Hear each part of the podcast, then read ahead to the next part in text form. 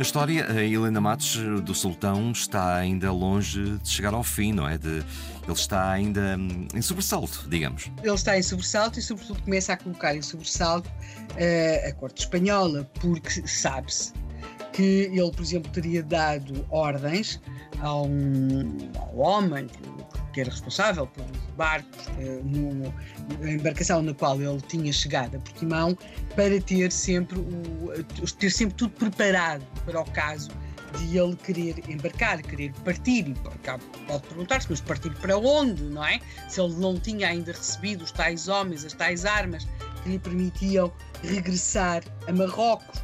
Sabe-se que, eh, que há instruções para o governador do Algarve, que é instruções que vêm de Madrid, ordens, não é?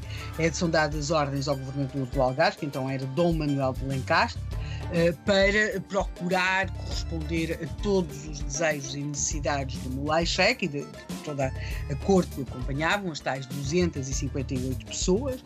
Eh, como se sabe, o corregedor da cidade, Dom Luís Vieira, eh, via-se assim numa versão mais popular em verdadeiros palpos de aranha para tentar cumprir estas determinações. Sabes que, que, que há um acompanhamento muito grande eh, uma preocupação muito grande em relação aos estados de bom ou de mau humor do Laichek, eh, sobretudo a ideia de que as negociações possam abortar ali de qualquer forma. E é aqui eh, que entram duas personagens. Uma delas, já dissemos aqui o seu nome, foi logo no primeiro programa, quando enumerámos algumas das pessoas que acompanharam o Laichek nessa essa espécie de, de, de rei do território que hoje chamamos Marrocos, eh, na sua eh, passagem para Portimão, nesse, nesse período em que ele se acolheu em Portimão, dadas as lutas que estavam a acontecer naquele reino.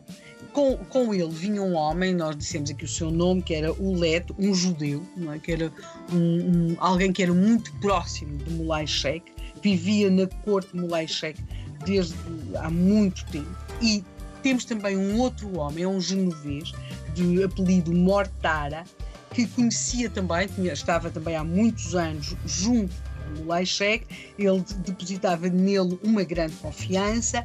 E estes dois homens vão jogar um papel importante porque parece que a determinado momento Mulachek terá mesmo resolvido escrever uh, a Filipe III de Espanha, segundo Portugal, dando-lhe conta do, da sua zanga, do seu mal-estar, uh, de que as coisas não estavam a correr como eles tinham combinado. Estas duas personagens vão envolver-se tentando que, por um lado, um Leixek saia de Portimão e vá para, para Andaluzia, onde possa ser acolhido de outra forma, e por outro lado, comecem a sério as negociações com vista a que se consiga de alguma forma os espanhóis ficarem com o Porto Larás, mas por outro lado, Mulachek também conseguir aquilo que precisa para poder regressar a Marrocos, e que são os tais homens, as tais armas, as tais embarcações, portanto, conseguir o apoio logístico que lhe permita regressar ao seu reino, não como um derrotado, mas com força para se mostrar como um vencedor.